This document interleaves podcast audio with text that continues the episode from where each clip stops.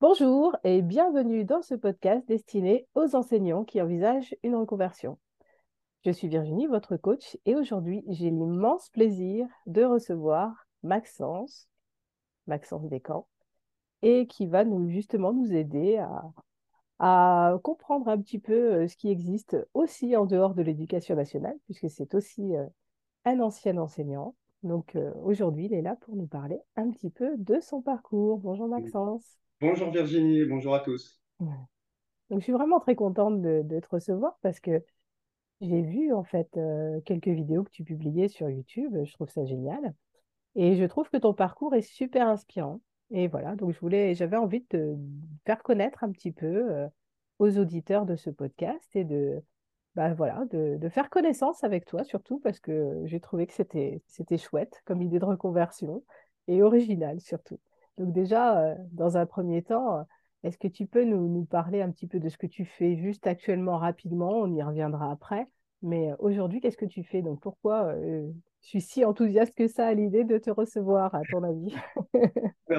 Aujourd'hui, je suis comédien professionnel euh, et euh, il m'a fallu un petit peu de temps, je pense qu'on en parlera, mais je me suis décidé à créer un spectacle où je retrace mon expérience dans l'éducation nationale. Euh, donc j'étais enseignant dans premier degré spécialisé pour les enfants handicapés mentaux. Et voilà, il m'a fallu du temps pour créer ce spectacle. Donc maintenant, je tourne avec ce spectacle. Et parallèlement à ça, je fais des petites vidéos sur YouTube Donc, deux types de vidéos. Il y a des vidéos de promotion du spectacle où c'est plutôt des situations drôles et des situations où je parle un peu du monde de l'éducation nationale euh, euh, sur plein d'aspects différents, en fait. Voilà, c'est ça que je trouve euh, chouette en fait, c'est qu'on sent bien que de toute façon, le message, il est là. Et c'est ce que j'ai envie de promouvoir aussi. Du coup, voilà, ça a fait écho en fait quand j'ai vu, quand vu tes vidéos, c'est chouette. Donc d'abord, dans un premier temps, est-ce que tu peux nous, nous dire en fait comment tu, tu as commencé ta carrière d'enseignant en fait? Est-ce que c'était quelque chose que tu as toujours voulu faire? Euh, comment, comment tu es arrivé là? Euh, ah, je suis peut-être pas un bon exemple. Euh, Si, si, si, si, justement, tous les, tous les parcours sont intéressants, moi, je trouve. mais en fait, de, depuis que je suis petit, je veux être comédien ou éventuellement prof de français. Enfin, tout ce qui touchait à l'écriture me plaisait. Et euh, le hasard de la vie et le système scolaire qui n'est pas toujours adapté euh, aux jeunes et à leurs envies a fait que j'ai fait des études scientifiques parce que j'étais bon en sciences et qu'on m'a dit tu vas là et que j'ai dit oui bêtement. Bon bref, je vais vais pas faire le détail, mais en gros je me suis perdu dans mes études euh, à faire des sciences à, un bon niveau. Et au moment où j'ai voulu intégrer une fac des lettres, une fac de lettres pardon avec plus 3, on m'a dit bah non il faut tout recommencer à zéro quoi. Pour quelqu'un qui, comme moi, aime aller vite, reculer deux, trois ans en arrière, c'était juste pas possible, en fait. Voilà, donc, euh, eh bien, quand j'étais en licence, je me suis dit, euh, bah, maintenant, il faut que, que je choisisse autre chose.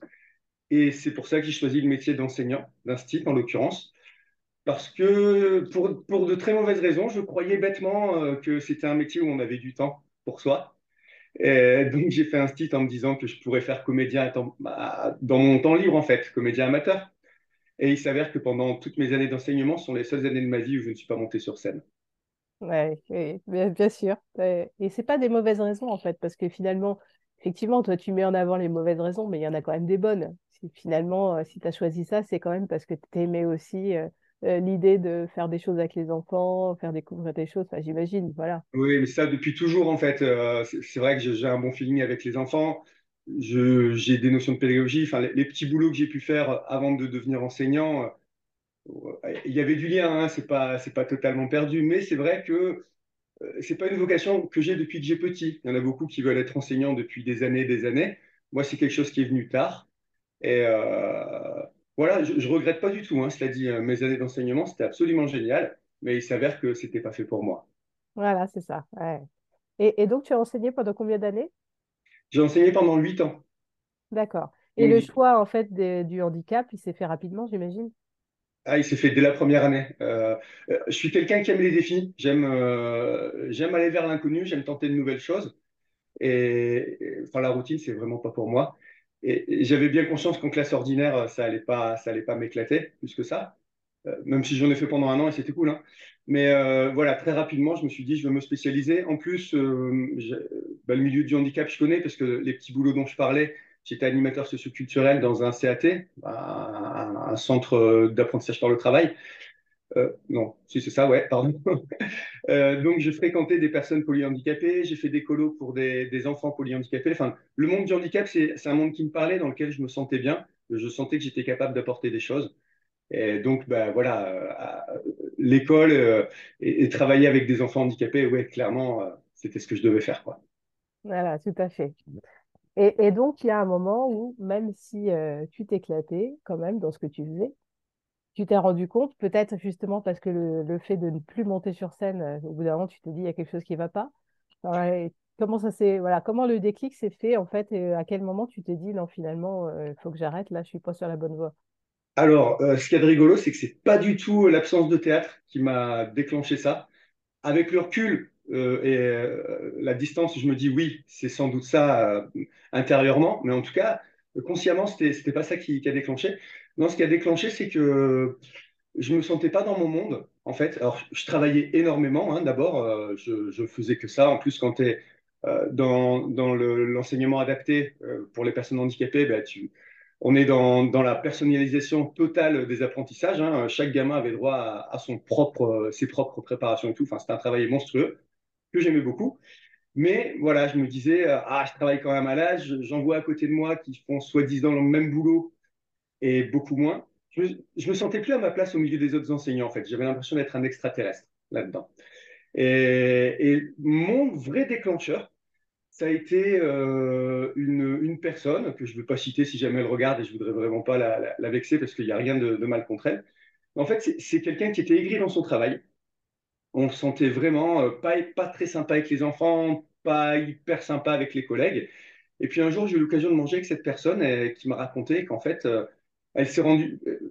Enfin, elle m'a rien raconté de concret, mais en gros, c'était un artiste qui ne pouvait pas vivre de son art, mais qui aurait aimé et qui concrètement ne pouvait plus démissionner parce qu'il avait deux enfants et euh, cette personne était installée dans la vie et elle pouvait plus prendre cette décision de démissionner en fait. Et, là, je me suis dit, c'est peut-être ce qui m'attend dans un avenir proche. J'ai pas vraiment fait le lien avec le théâtre à ce moment-là, mais je me suis dit, ouais, effectivement, euh, c'est peut-être un boulot dans lequel on peut croire qu'on est, qu'on est bloqué à un moment donné, qu'il n'y a, a plus rien derrière et on est piégé en fait. Et ça m'a déclenché du coup une phobie scolaire. C'est bizarre, hein, mais voilà, je, de- quasi du jour au lendemain, je, je ne pouvais plus mettre les pieds dans l'école, je pouvais plus voir mes collègues parce que, euh, parce que je m'identifiais plus à eux en fait. Eh ouais, eh ouais, ça a été Ouais. brutal, en fait. Ah, ça a été assez brutal, ouais. Je, euh, ouais, je, je- Alors, immédiatement, ça- je crois que c'était au mois de, de- d'avril, un truc comme ça, c'était au moment du mouvement. Donc, euh, j'ai été arrêté peut-être une ou deux semaines. Je me suis dit, il bah, faut que je fasse le mouvement, il faut que je change d'endroit. Le problème, c'est c'est peut-être juste un problème d'endroit. Donc, j'ai changé d'école. Et euh, bah, pas du tout, en fait. hein. Voilà, je, je suis allé dans, dans ma nouvelle école et euh, j'y arrivais encore moins, j'ai envie de dire, parce que je me suis dit, oui, cette solution que je me suis proposée, en fait, c'est juste une, une fuite en avant. Euh. Ça va pas régler mon problème. Et donc, euh, au bout de, je dirais, un mois et demi, un mois, dans, après la rentrée, donc au mois d'octobre, j'ai envoyé ma lettre de démission qui avait effet au 31 décembre. D'accord. Ah oui, carrément, tu as démissionné en cours d'année. Ouais. Et je, en fait, je pouvais plus, vraiment, physiquement, je ne pouvais plus mettre mes pieds dans l'école, quoi. Ouais, ouais. Ouais. Ouais, donc pas trop le choix, en fait, là, Non. Et puis, je, et puis, je suis vraiment pas quelqu'un, euh, comme je te l'ai dit, je suis quelqu'un qui aime bien avancer, qui aime bien faire des trucs. Et euh, euh, je pouvais pas me résoudre à l'idée d'être arrêté pendant un an euh, à être payé à rien faire. Enfin, c'était juste pas possible, en fait, pour moi. Et je, le savais que c'était sans retour. Je, quelque chose était cassé, en fait. D'accord. Et donc, à ce moment-là, en fait, quand tu as donné ta démission, est-ce que tu avais vraiment un plan établi ou est-ce que c'était vraiment un saut dans le vide? euh, Comment ça s'est passé? Parce que du coup, euh, j'imagine que les gens qui vont écouter vont se dire, mais c'est pas possible, je ne peux pas là démissionner euh, dans trois mois, dans six mois, peu importe. Ouais. Comment Eh ça s'est bien, passé? c'était un saut dans le vide. Ça me ressemble pas plus que ça, pourtant. Mais alors, c'était un demi-saut dans le vide parce que c'était à une époque où le gouvernement de Sarkozy donnait de l'argent pour, euh, pour que les enseignants démissionnent. C'est là où on voit quand même le talent en termes de gestion humaine, hein, dans la gestion des ressources humaines dans l'éducation nationale. Donc, ils voulaient qu'il y en ait qui partent et ils donnaient de l'argent. Et donc, j'avais eu droit à deux ans de salaire brut pour partir. Donc, ce qui correspond maintenant, je pense, à ce qu'on peut espérer avoir quand on fait une rupture conventionnelle. Donc, euh, voilà, j'avais euh, deux ans de salaire brut à condition de créer une entreprise. Donc, Ah, j'ai créé une entreprise euh, vaguement, tu vois. Rapidement, hein? Rapidement en tout cas. Rapidement, ouais, c'est ça. En gros, l'idée, c'était que je, je, je faisais de la livraison de produits bio à domicile. Voilà, j'avais besoin de quelque chose qui soit un peu plus concret. Donc, euh, voilà, j'ai fait ça. Et en fait, au bout de six mois, donc, ils donnaient la moitié à la création de l'entreprise, l'autre moitié au bout de six mois, six mois quand on donnait le, le- le bilan de six mois d'existence de l'entreprise. Et je crois que l'entreprise, au bout de six mois et une semaine, je l'ai fermée.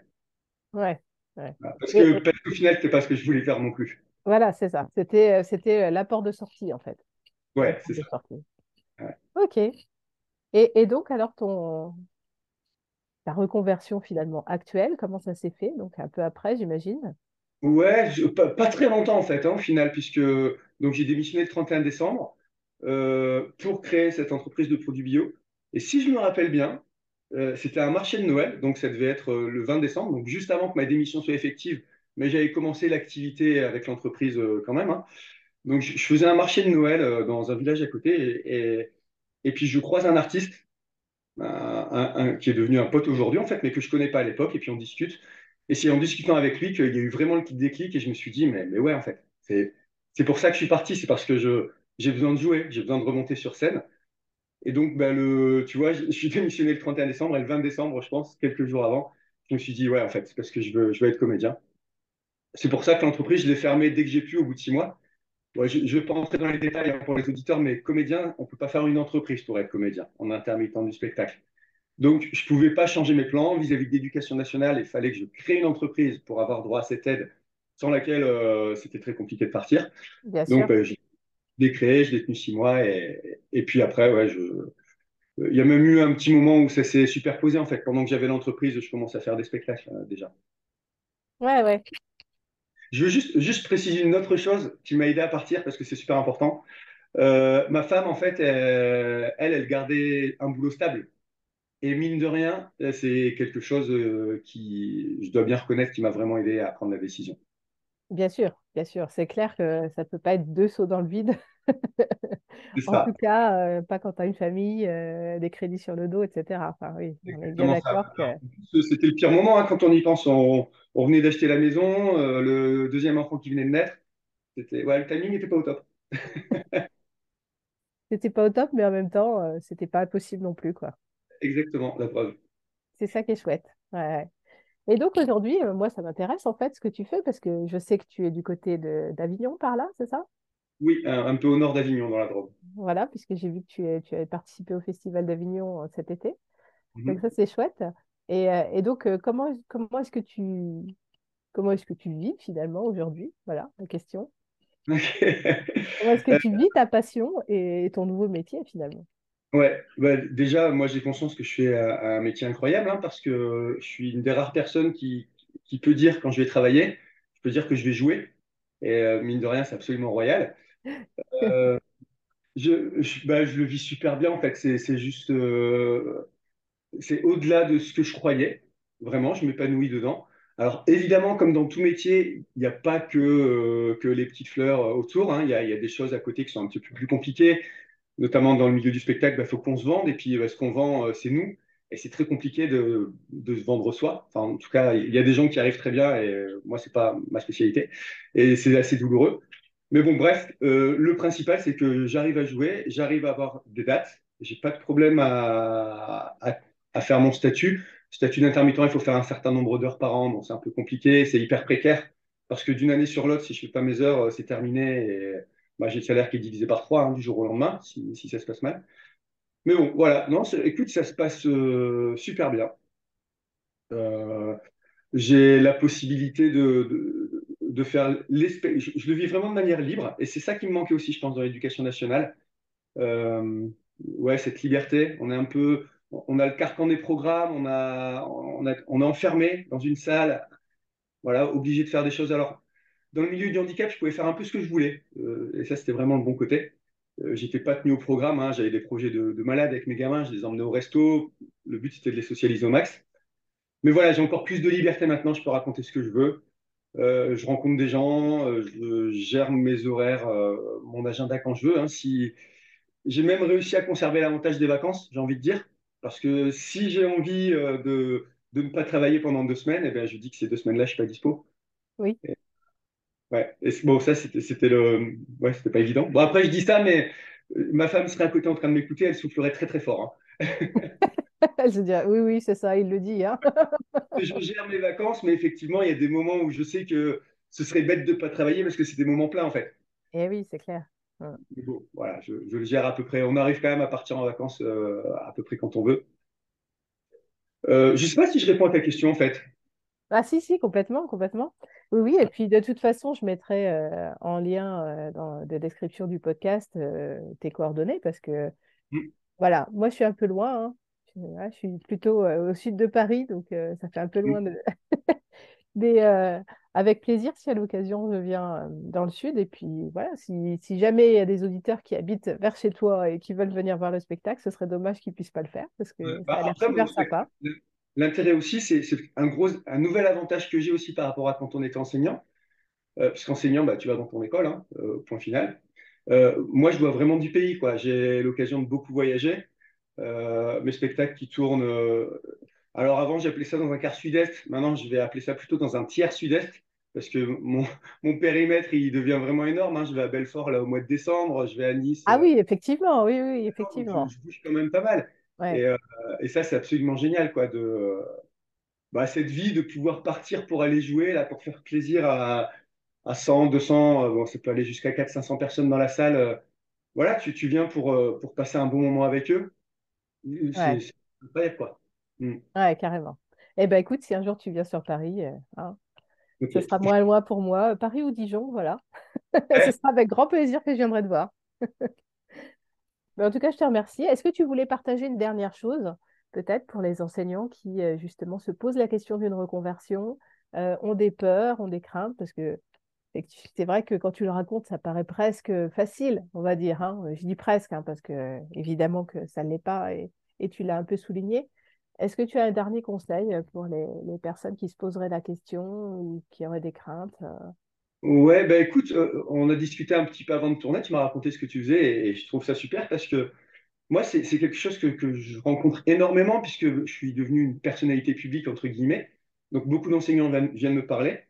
Et la proportion d'enseignants qui viennent me voir en me disant qu'ils n'ont pas le courage de partir, qu'ils aimeraient partir, mais qu'ils n'en ont pas le courage, elle est juste incroyable en fait.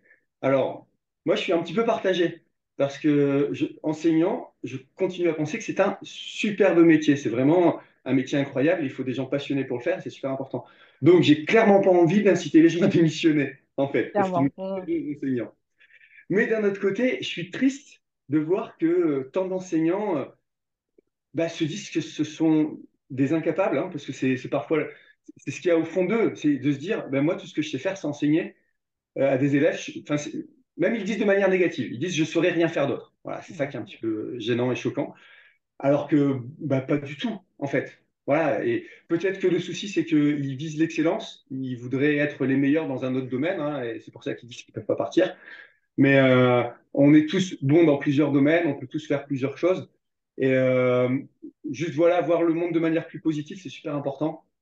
Euh, et, même une estime d'eux-mêmes. Je pense qu'ils se sentiront peut-être moins mal dans leur boulot s'ils se disent qu'ils seraient capables de faire autre chose. Donc ça ne les poussera peut-être pas à démissionner, mais ne se sentiront pas enfermés et bloqués dans, dans un métier que peu à peu ils vont se mettre à détester à cause de ça, à cause du fait de bloquer, quoi.